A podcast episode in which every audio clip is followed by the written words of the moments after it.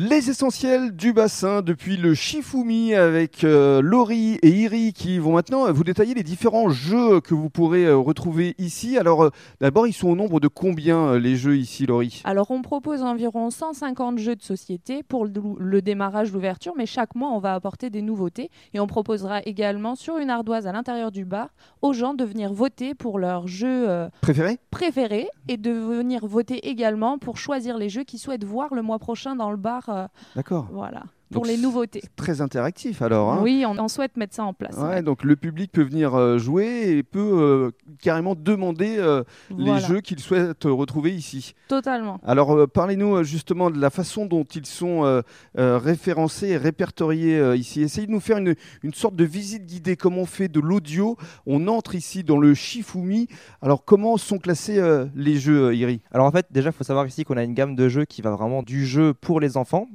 Donc on a des jeux qui sont rangés devant le bar, qui sont vraiment faits pour les enfants, à partir de 4 ans jusqu'à euh, une douzaine, treizaine, treizaine d'années. Alors quel type de jeu euh, justement? Alors on a par exemple des jeux euh, bah, des classiques comme le Trio Mino, le Time's Up, le premier Carcassonne, le Ni Oui Ni Non, vraiment des jeux faciles et que les, les enfants prennent très vite en main et qu'ils apprécient rapidement. Mhm. Et ensuite, on va vraiment du jeu du coup pour enfants au jeu pour euh, débutants de jeu. Donc, vous avez au-dessus euh, des jeux qui sont euh, faciles à apprendre et à jouer en famille ou entre amis.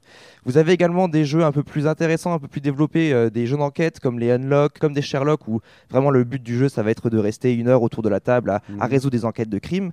Et, et ensuite, on a des jeux pour experts, donc vraiment les, les aficionados du jeu qui souhaitent venir passer des heures ici à jouer Mhm. ils vont trouver leur bonheur et on a forcément aussi des jeux d'ambiance. Donc si vous n'êtes pas vraiment venu pour jouer mais que vous avez envie de passer un bon moment entre, Mm. entre amis, on a des jeux d'ambiance, des jeux d'apéro, des jeux d'alcool, ça, ça, ça va avec. Il y a une grande malle aussi avec euh, les jeux, euh, j'ai envie de dire euh, standards, avec Voilà. les jeux de cartes, les tarots forcément. Tout à fait. Vous avez juste en face du bar une, une belle malle, une malle à vin normalement qu'on a transformée en malle à jeu. Et dedans, vous avez tout ce qui est nécessaire pour faire des, des parties de cartes. On retrouve des, des jeux de tarot, des jeux de belote, des jeux d'échecs, des tapis, des, des pistes de dés. Et là, c'est vraiment la malle aux surprises. Et puis il y a même un jeu d'arcade tout au fond. Oui, tout à fait. Alors, on a, on a la chance d'avoir un voisin qui est passionné par, par les jeux d'arcade et les jeux de société qui nous a mis à disposition un- une borne d'arcade. Donc, c'est euh, pour le, le côté un petit peu rétro qui est installé tout au fond de la salle. Et donc là, on a, euh, on a Pac-Man qui est installé dessus. Donc, euh, ceux qui ont, ils sont nostalgiques des salles d'arcade peuvent venir retrouver un petit peu ce plaisir des jeux d'antan. Et euh, on a une soixantaine de jeux disponibles dessus. Donc, euh, chaque semaine, chaque mois, on changera un petit peu le jeu qui a, qui Il est y en a. Pour tous les goûts et pour toutes les générations. Et dans le cadre du troisième podcast, on va vous détailler les différentes animations mises en place ici.